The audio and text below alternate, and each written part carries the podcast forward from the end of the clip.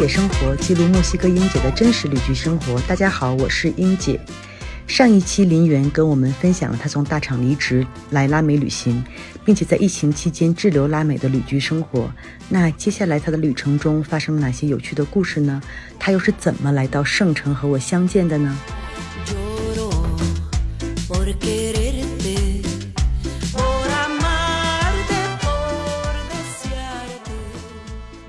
那你之前在哥伦比亚就是你玩了三个月之后，然后又工作了一年，工作一年多，一年多，然后后来是什么想法离职了，还是怎么样？哦，因为我当时我的工作签证的原因，我要回国了。哦哦，你期间还是回过国的？对，就是大概去年年中吧。啊，对，我需要回国办理一下工签，因为哥伦比亚有一些政治的原因，所以就反正不好签出来。嗯，然后就回去了。然后在办理的过程当中扯得特别长，还是我说的那个问题，因为他们那个什么左派右派这种更逗，然后就让这些外国人工作签证更麻烦，因为他们要保护本地的就业。嗯，对。然后在这过程当中，我一直没去办公室上班，然后偷偷的到处在国内旅居。哦，就在国内也没也没安分，对，去了泉州，去了云南，就各个地方住的。对，当然也回家跟我爷爷奶奶、爸妈就一起住的也有。对，然后后面。就签证员一直搁了之后，反正以中国人我的思维理解，我也知道，很快大家要么会让我去办公室，要么就会想一些新办法把我转到一个我得去办公室的地方。然后再加上去年所有的互联网都收紧各种的财政裁员都很多，所以当时也是希望我去北京的总部去做我以前的可能我更加嗯擅长的更更多经验的那个创意对。对，但我当时就做什么，现在好像对我来说可能还好，只要钱给到位，就是对为了钱而执念。但是环境，我会先想会不会对我来说是健康的，是我认可的价值。因为职场里面，可能很多时候大家还是为了卷吧，就大家众所周知的卷，然后再加上很多大家为了不下班而不下班，然后开很多无效的会，就对我来说觉得有点浪费生命。对，对我来说可能是最大的挑战，就是对钱还是没给够。你的会不会为了真是给一个价嘛，然后你就觉得卷就卷吧？那我也会定个时间，对，就不不可能永远卷下去。对，就定这一年把所有费都算进去，那我会给你一年的时间。嗯，但是当我觉得我的生活成本差不多够的时候，那我不会了。哦，那我觉得你是一个特别特别能分得开的人，工作和生活，就是你工作就是为了钱。但是你也努力去工作，努力去赚钱。对，但真的，我这个也是因为在这个两年的旅居之后，我感受到学会的。对，因为以前是那种大部分人都处在一种停不下来的状态。对，其实有很多人赚了很多钱，但还觉得不够，不够，不够。对，还有这种心理的不平衡吧？我觉得。嗯，我在上一份第一份工作的时候，我到了后期也有这个感觉。我觉得我也是其中的一部分，因为职场的这种氛围吧，或者说自我的保护，我觉得我看到很多的前辈，可能他都在这里面在扭，在自己的状态也不算很好。嗯，对。但在我第二份工作在开始的时候，我就完全没有这种感觉了。嗯，就只是当一个工作，对，他就跟自己过不去了，他就是工作这件事情，就是大家协作，没了。嗯，就是你比我的。层级高，你是协作我，我也是协作你，就是这么个事情。嗯，然后大家的角色不一样，大家承担的责任的结果可能不一样。嗯，就很平和啊。那然后最后到底去没去北京工作？没，就是因为让我去北京工作，然后我就辞职了。啊，然后辞职之后呢，就又回来了。对，因为就像我说，我当时玩的时候给自己定的唯一 KPI 就是。林远，你玩，那你得学一门语言，就我就怎么着都行。像我们有时候说玩，你也不能瞎玩，是不是？那样你玩一段时间，玩一年两年，你也会腻的。对对。不光是钱上的问题，你也会觉得，哎呀，看什么都没有意思。所以还是要找个事情做。对对。然后就觉得，那我就继续吧，就继续。然后正好那时候，我的前男友他是一个墨西哥人。嗯。当然，最主要原因是因为我北京的工作辞了之后，因为有这个恋情的关系，我就觉得，就觉得我到了一个。可以恋爱脑，更加享受恋爱脑的时候了。嗯，对，觉得成功或者失败，我都能自己兜着了时候，我就觉得啊，那我就去了。可以，可以开始一段感情。我觉得开始一段感情，我一直都让自己一直开始，对，一直都是开始的。只是说以前会更计较一些得失吧。嗯，就是你会计算一下这个事情的可成性多少。比如说，哎，我是北京人，你是广州人，那我们未来怎么着？我现在不太计较这个了，因为我就觉得。我已经到了一个可以承担不成的这个结果，觉得说我能接受他失败，啊，嗯，就以前会，就是你还没有开始呢，就开始享受要失败了。但这个东西你你就在想他要失败，你肯定就会把这失败这个念头植进你的脑子里面。对，以前会更多想我们是不是来自同样的文化，同样的这，同样的那。对，现在就觉得失败了就是失败了呗，反正在国内我也是谈恋爱，在这也是谈恋爱，对吧？那然后从北京没有去北京工作，离职之后又回到了拉美，回到哪里？我是先到了墨西哥城啊去到了墨西哥对但很快恋情就扛不住了，嗯，对，不到一个月吧。我也是个挺干脆的人，觉得确实想清楚的不合适，我就停了，嗯，对，然后停了之后也是需要缓一下，但缓了个十几二十天，就那觉得。那恋情失败了，我的旅行也不能失败啊！就是恋情只是旅行的一部分，我还有其他的部分，对，然后就继续。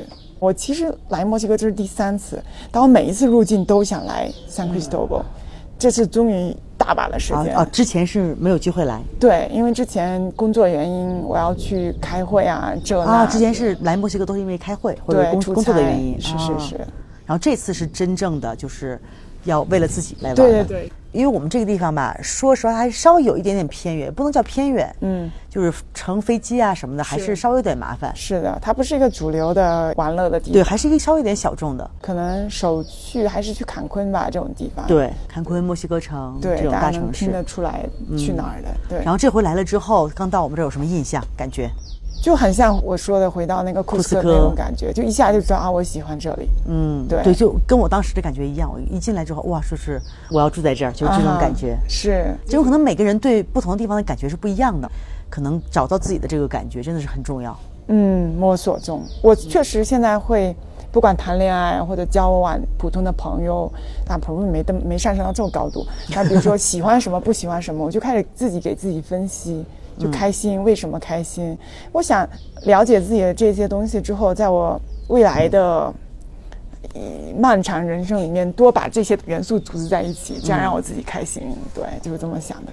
嗯嗯哼那来了这儿之后的干了点什么？也待了两个月了。对，一个就来学西语，然后第二就到处跟人瞎逼逼，然后但因为一开始的动机为了这个瞎逼逼就去做那个 volunteer，、啊对，就找点事儿干。对像我们每天逛也是是城市很小，你逛逛逛也就，但其实还是有很多可以值得探索的地方的，总是有新地方。你说，哎，这个院子以前没注意到，而且这边很多院子，你从外面看根本不知道是什么，是，进去之后发现，哇，我靠，进去都是别有一番洞天。，对，完全不知道这些人到底是干嘛的。是，但我主要的时间就是去那个 clinic。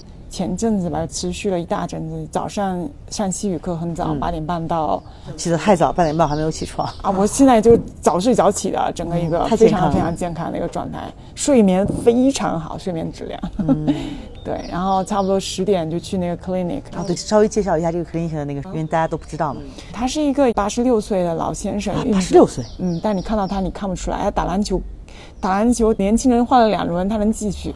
用他的话说，他是被上帝庇佑的。啊、这个老先生他原来他有很多的背景，什么建筑师啊，然后什么医学生啊，有这种背景。他是墨西哥人是吧？墨西哥人在奇瓦瓦那边，然后他大学毕业后来这里，我们待的这个地方周围都是这种玛雅的这种各种部落。那时候来，他给玛雅部落的人去治疗这种炭伤、烧伤。你们现在也能听到，我们背景经常有那种放烟花，嗯，因为民族的原因，他们一定有烟花。我觉得都不是很安全。对他们这个烟花都是非常不怎么地的，对经常炸伤。对啊，这是第一。第二，因为在老先生的 clinic 去做 volunteer，所以我也有机会，嗯，可以进到那个玛雅部落的人家里面去，嗯，对。然后我也了解了为什么他们这么多炭伤，他们家里其实根本都不像我们这种有这种。合适的煮饭设备，它还是那种明火对明火，然后对加一个大锅煮那种，讲我们这大妈 s 去卖，所以呢，随便手一摁，你整个倒下去都能烫死伤无数人。对，因为这里的玛雅部落其实整体来说是对外人，尤其对我们这种是比较有戒心的，对包括其其实你看去那个陈木兰，哇，我去了没有一百次也都五十次，因为每次有朋友来或者我的客人，我都会带他们去。啊那个它只是旅游的一个项目，我因为我刚开始试图往村子里面走过，但是那的人非常不友好，，对，是的，就是基本上我们都停留在去看他们教堂，他非常警戒，非常警戒，因为前两天我们这儿不是有那个黑帮火拼嘛，后来跟邻居聊天，他们就说他们其实参与了很多各行各业。我说他们都干嘛呀？因为以前只是我们听说他们贩卖军火、贩卖毒品，嗯，后来我朋友说他们连 A 片都拍。啊，是是是，真的，他们做很多的这种，对他们做各种就各种产业，嗯。但这个是算是比较开发的，就是有经商头脑的这个玛雅人，但百分之九十五的玛雅人他还是很贫困，对，很贫困的，而且。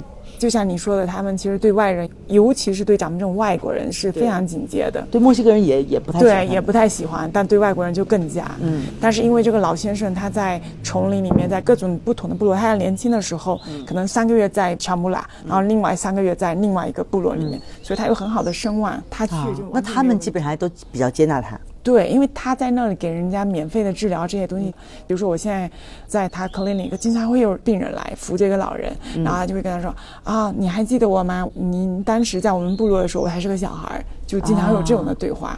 对，所以也是出于好奇，就像咱们认识，我跟你讲，我就很好奇玛雅部落，但是又又不能去，但这也算是一个特别好的一个机会。我跟他一起的话，就非常非常的安全，也能了解一些更真实的一些情况。对，然后对我的接纳度也。会比较好，嗯，像我现在也会收到一些礼物，什么他们这样做那个斗地亚就包起来那一些嘛，就因为我们之前我就天天都会去看他们给他们换药嘛，啊，对，当然不是我是那个懂一些油，然后我是负责算是帮他洗一些医疗设备，就是基本酒精清洁，然后打打光、打打灯，在他在操作的时候，嗯，这些病人他他也会给我送一些手工作品，就是一些很小的东西，但你就能感受到这种信任，对对对，然后我觉得可能在这种。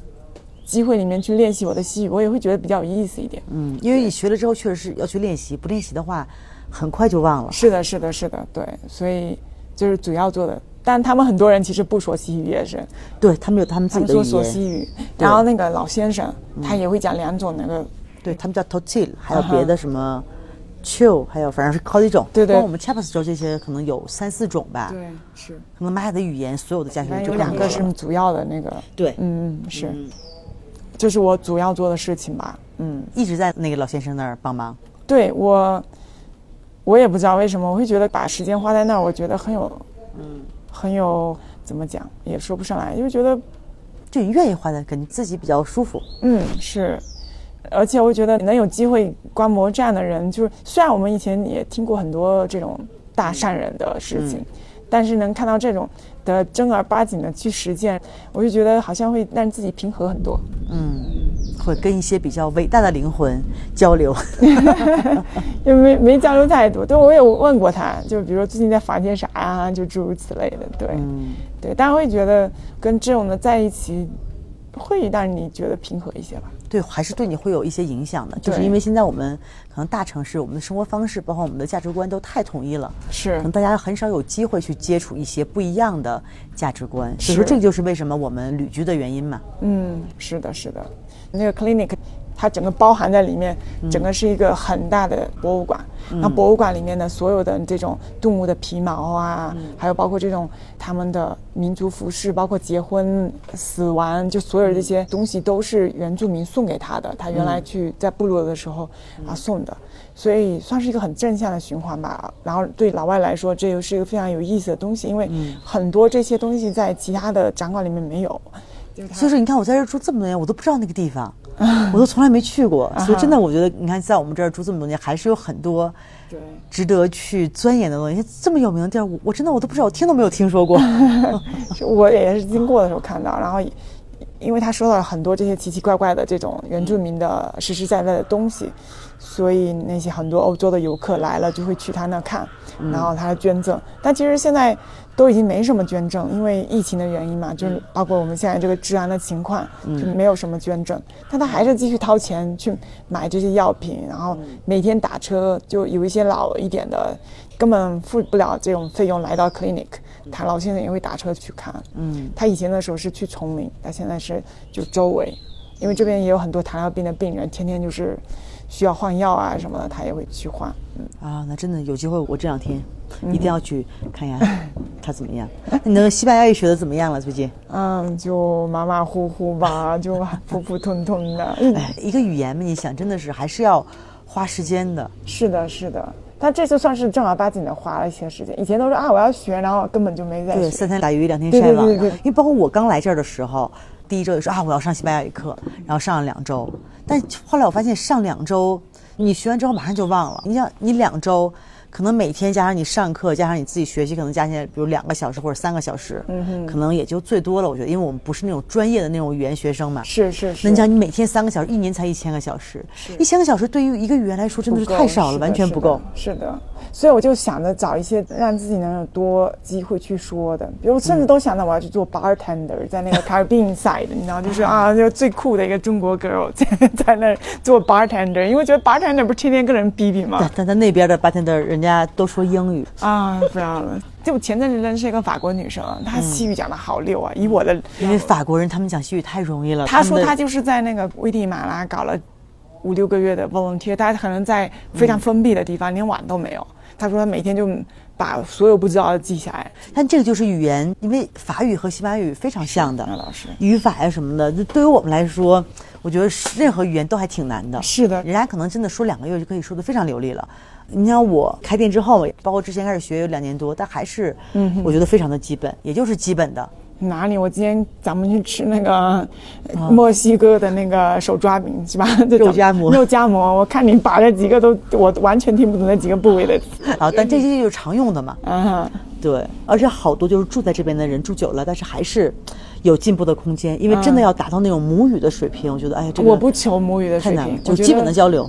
比如说一到十，十算是母语的话哈，我觉得我到六七我差不多。那也还挺难的。是是是 是，我对一个语言的要求就是这样。以前的时候会觉得发音不好或者是语法不好是一件挺尴尬的事情，我现在觉得对不会了。以前有时候语言不好的会特别紧张，会在脑子里面过一遍，我这个语法有没有错误，词有没有错误，会这样的。对对对，那现在发现其实人家都无所谓的。对我现在也觉得我自己够牛逼了，加上我福清话，我已经讲四种语言了，你还想怎样？就这种，你能讲几种？就这种。对，基本上已经就是还是一个交流的工具嘛，只要对对方能听懂。对对对，也就无所谓。其实我现在我也想继续再提高一下西语，但是开店嘛，实在是事儿太多，就没有时间去学这个语言。每天哪，你，开店就是一个提升西语的那个。但现在基本上我都就是开店之后就有点儿，嗯，稍微有点儿每天，因为你有客人多嘛，像你说你要做 bartender 这种，你就开个生意，嗯，每天就无数的人。就客人都要跟你聊天儿，但后来我现在我都躲在厨房里面，因为聊天确实还挺耗精力对，的。肯定是肯定是。我都躲在厨房里面，就能不说就不说。对我完全理解，尤其是你在这很久了，你可能对，新鲜感没那么对。包括有很多老客人一来，我一看老客人来，那你就得寒暄几，而有些吧，可能寒暄几句还不够，他还要深入的聊一些。是是然后我就有点怵，就是因为确实是耗精力，我都躲着，都让员工去接待。完全理解，完全理解，是这样的。那你之后下一步打算怎么样？这回出来又四五个月了，快半年了，嗯，准备继续在拉美浪吗？就是短的方向应该还在吧，但嗯更长一点的话不好说。但是我觉得我的学习能力比我以前在职场的时候好很多。他前两天还说到这个事情，就是我前的同事，他可能感到非常焦虑，他其实已经拿一些投资就搞得挺好的。嗯，他跟我说：“你怕不怕这种职场技能的这个退化？”我觉得我现在对自己的技能，我觉得我只有比之前更好，但没有更差过，就是看你从哪个角度去看。嗯，比如说你想要做一个更好的职场的一块，螺丝钉，啊哈，可能那个没有，但那个是我特别想要的嘛？嗯说实话，真的，如果让我想象这要过这一辈子的话，我觉得那不是我想要的，我可能更想要一些其他的部分。那以这个角度来看的话，我一直都只有在提升，没有在退步。对，所以我就觉得还好，气定神闲的。那当然也还是要努力的找到一个在路上能干的事情。嗯，对，一个是确实是我们实际上来说需要一些钱来支撑你的旅行，因为很多人一听到旅居拉美多少年，说啊你一定财务自由了呀，你一定怎么样？但很多不是，这个就是大家想的太简单了，因为这个事情是一个。没有说一句话两句话能说清楚的问题。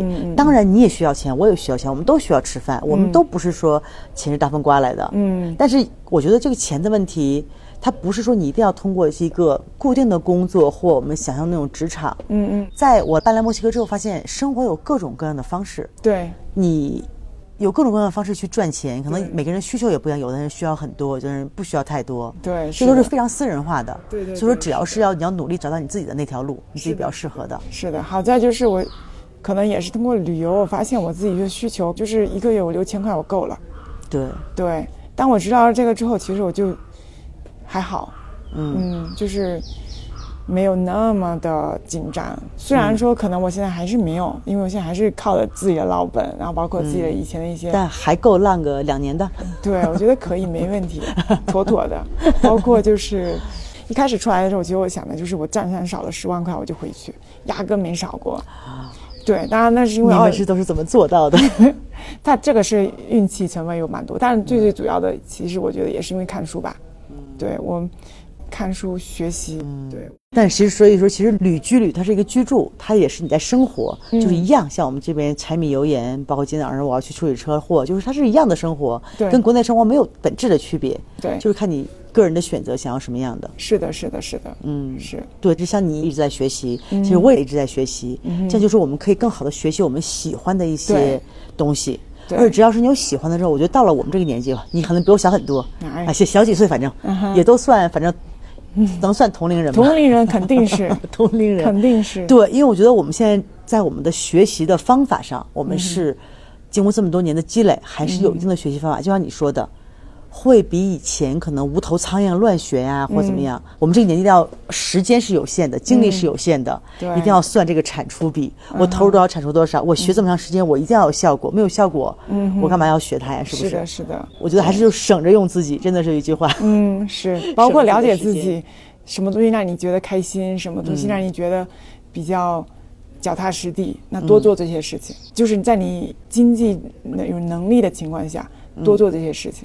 对，我觉得我现在可能某程度上我没有特别特别把这个就是经济的回报当做那么优先级。对对对。对，但是还是要在有一定基础的对对对，也是因为因为不可能说啊，我一分钱没有，我要去旅居，那样也太不现实了。三十岁绝对是我最好的年纪，就是从那时候开始。对 对，但你要十八岁，我打死我都回不去，我都不想回去，就那种啊，就是觉得确实是需要一些经济的基础。嗯，所以说其实你还是一个。从大厂到这种旅居世界的这么一个生活的一个转变，还是很成功的一个例子。其实现在很多人可能还是媒体的一些引导吧，就所有人都有这种理想，说啊，世界这么大，我要去看看。嗯，但是我觉得可能很多人只是一个想法，真正去实践，或者是也有很多人实践之后不成功，可能出去玩一圈觉得啊，好像没有意思，我还是回到职场。嗯，所以说对于这点上来，你有一个什么样的，比如建议也好，或者自己的体会也好？前两天有个同也是我的前同事就问我说，就是啊，就怎么样能做一个 digital nomad？但我就觉得很多人可能现在把这个概念就是包的就觉得啊，嗯，很 fancy，就是又可以旅游又可以玩。对。但我现在我是觉得，嗯，最最主要是你要分析一下 digital nomad 哪一些元素是你喜欢的。像我很喜欢的一点就是，我不需要阿谀奉承的。沟通，嗯，我不喜欢这个点，这是最让我觉得让我自己很不舒服的地方。嗯嗯，我想就是你会做菜，我会做酒，那我们就凑一桌吧，就这是我喜欢的，就简单一点，而不是哦，就搞那么多七七八八的。对，这是我非常喜欢的一个点。那如果有一份工作里面这个部分也很跟我的价值契合，嗯，然后同时又能让我有产出的情况下，让我随便在哪儿。我也愿意做这样的一份工作，所以我觉得就是先捋一捋什么对你来说是重要的，什么东西让你不舒服的，然后在剩下的时间里面尽量去缓解那些让你不舒服的点吧。就像我，我不喜欢这个，我希望离开这样的一个氛围，就是自我的防护，然后新人对一个更加有能力的人，因为出于这种。职场的防备又非常的互相的拉帮结派，就是我理解，我理解，我理解它存在就有道理，嗯，但我不喜欢，我能不能不在这儿呢？就是你们玩你们的，我玩我的呢？嗯，对，那这是我为什么想成为这个 digital nomad 的原因，嗯，但是。你如果有这样的一份工作，你有这样的一个团队，你有这样的老板，他跟你很契合，你做的很舒服，嗯，你也没必要追求所谓的就是一个 digital nomad。对对，所以看还是主流媒体灌输给大家的一个概念。对，其实也不是适合所有人。真正的旅游就三天换个地方的这种，你会腻的。反正我现在你看我玩的这么慢，就是我也腻了。嗯，对，就走马观花。完全，你可能吃的食物，你也不知道这个食物什么名字，你也不知道这个食物的历史，你也不知道看到这是什么东西。对，就觉得太走马观花看了一六遍，结果其实自己什么也没有看。对，以我的例子，我还是会觉得那一些跟我建立起链接的人，让我更加喜欢那个地方，而不是那个地方有个马丘比丘，我就会无止境的待下去。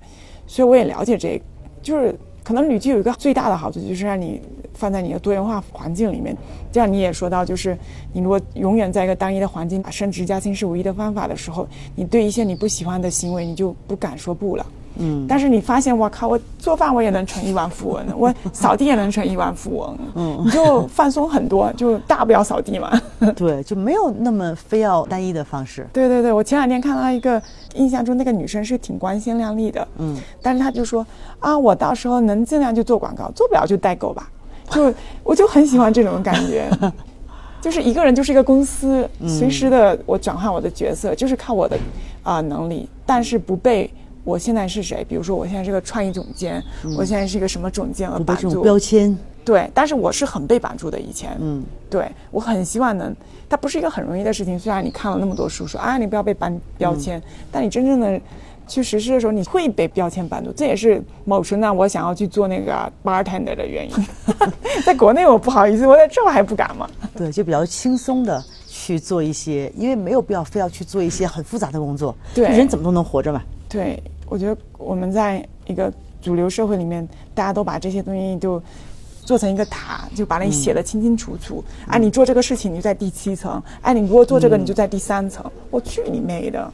但是在我们这儿好像对没有对，大家做第七层还是第三层，大家就比较扁平，嗯，对吧？我就会比较喜欢这种，然后同时我也会比较容易愿意去尝试吧，嗯。对，我觉得今天你的这种谈话也能给很多我们今天在职场很迷茫的一些听众一些启发。哇哦，谢谢，是吧？因为你真的是一个转变非常成功的案例。不能说成功，因为现在我也在摸索，我现在还不会到那个。但其实你的你的心态，就是因为我在这边也啊人来人往，见过各种的人，你的心态是非常正向的，就是呃能让人感觉出来你是走在正确的路上。就，但我我只是走在我认为这个我们这个方向，可能这个书上可能有无数的路，只不过可能我们的这个路是比较相近的一条路。OK，然后我觉得能感觉到是走在一个，嗯，我不愿意相信，就是你作为一个正直的人，嗯，你有手有脚，你知道怎么学习，你懂几个语言，我不愿意相信这样的人会吃不饱。嗯，对，对我就坚信这一点，我没有问题。对，只是说。花点时间去向内探索吧。既然我有这个条件，或者说能力，那我就给自己这一点。就现在，我就是觉得我要把自己当女儿养，就是这样。嗯，自己宠自己一点。对，是就这样。嗯，那正好我们这期就差不多结束了。你明天就准备走了，准备就继续。挑战下一个，就每次都是打怪嘛，隔一段时间会遇到一个怪，然后看是继续去危地马拉还是留在墨西哥。嗯，然后我觉得你一定还会再回来的。我们这个地方真的是，我觉得两个月远远待不得。我觉得亡灵节我会回来的。啊，亡灵节这边也比较不一样。他们跟我说今天感叹超级不一样。他说今天感叹那边没有游客，但他们是没有游客，但是很小，规模很小。一会儿一会儿跟你说。OK，好，好，那跟大家说再见，拜拜，拜拜。